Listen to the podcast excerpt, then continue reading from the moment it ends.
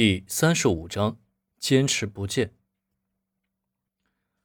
时间一天天的过去了，快餐订餐量也在日日攀升，基本能维持在每天五百份左右。每一周，陈涛都会订餐，每次都是几十份到几百份不等。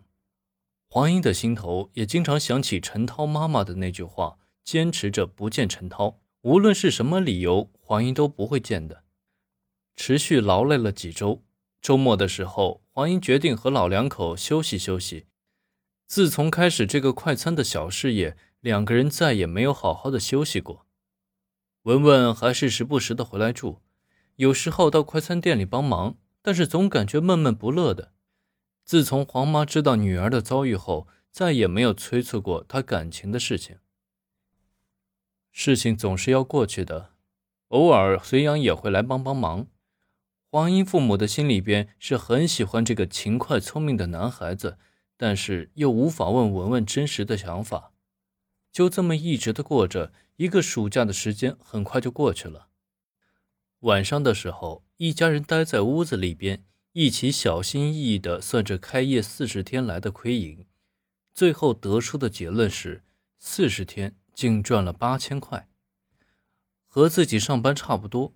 但是现在可是七个人在拼命。上午的时候，林木间走进了安如玉所在的小区，想起那次和安如玉的吻，不禁的心底一颤，在内心深处似乎又很想再有一次，但又很害怕，这样的话自责会一直纠缠着自己，令自己万事不安。走进安如玉家门的时候，安如玉打开房门，脸上正敷着面膜。木间呀，快请进，请进。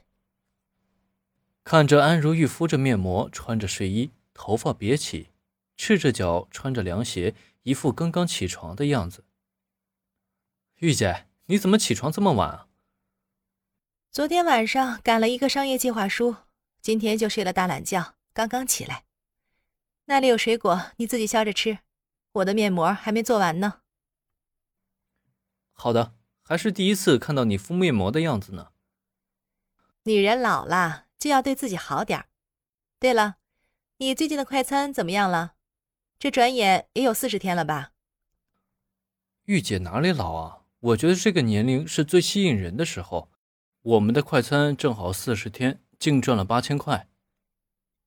你先随便坐，我把脸洗一下。安如玉说着，走进了洗手间。再从里边出来的安如玉，感觉是焕然一新了。虽然是四十多岁的女人，但依旧容光焕发，明艳照人。八千块钱，刚开始挣的不算少了，慢慢来，总会好起来的。今天来是不是想请我吃饭呀？请姐吃饭肯定没问题啊，盒饭管饱，怎么样？啊，我今天是来交房租的，拖了很久了。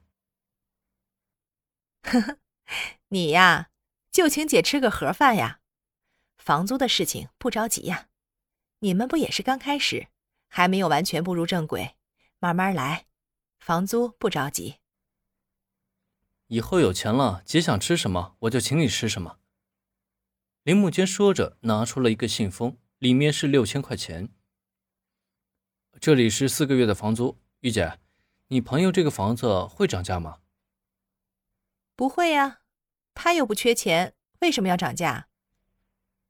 啊，那就好，那就好。中午在这里吃饭吧，我摊的煎饼可好吃了。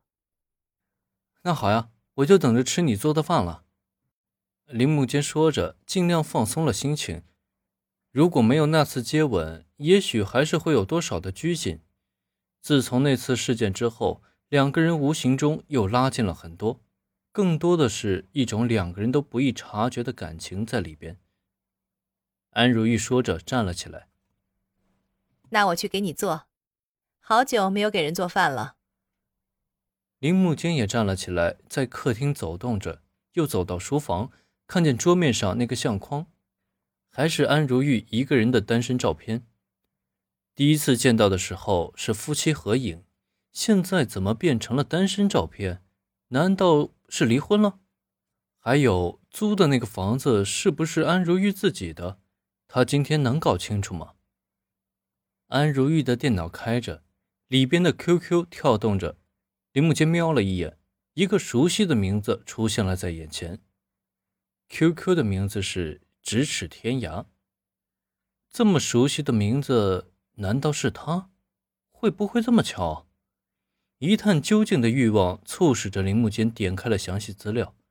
那串熟悉的号码，果然就是他那个网友咫尺天涯。原来和自己聊了这么久的网友，居然是安如玉。多少次在想着。如果此生有一个知己的话，肯定就是咫尺天涯了。而又谁知道咫尺天涯就近在咫尺？林木间从书房走出来，走到了厨房。厨房里边宽大明亮，已经有洗好的菜在水池里边。安如玉在摊着煎饼，围着围裙，家庭主妇的模样和平时那个高贵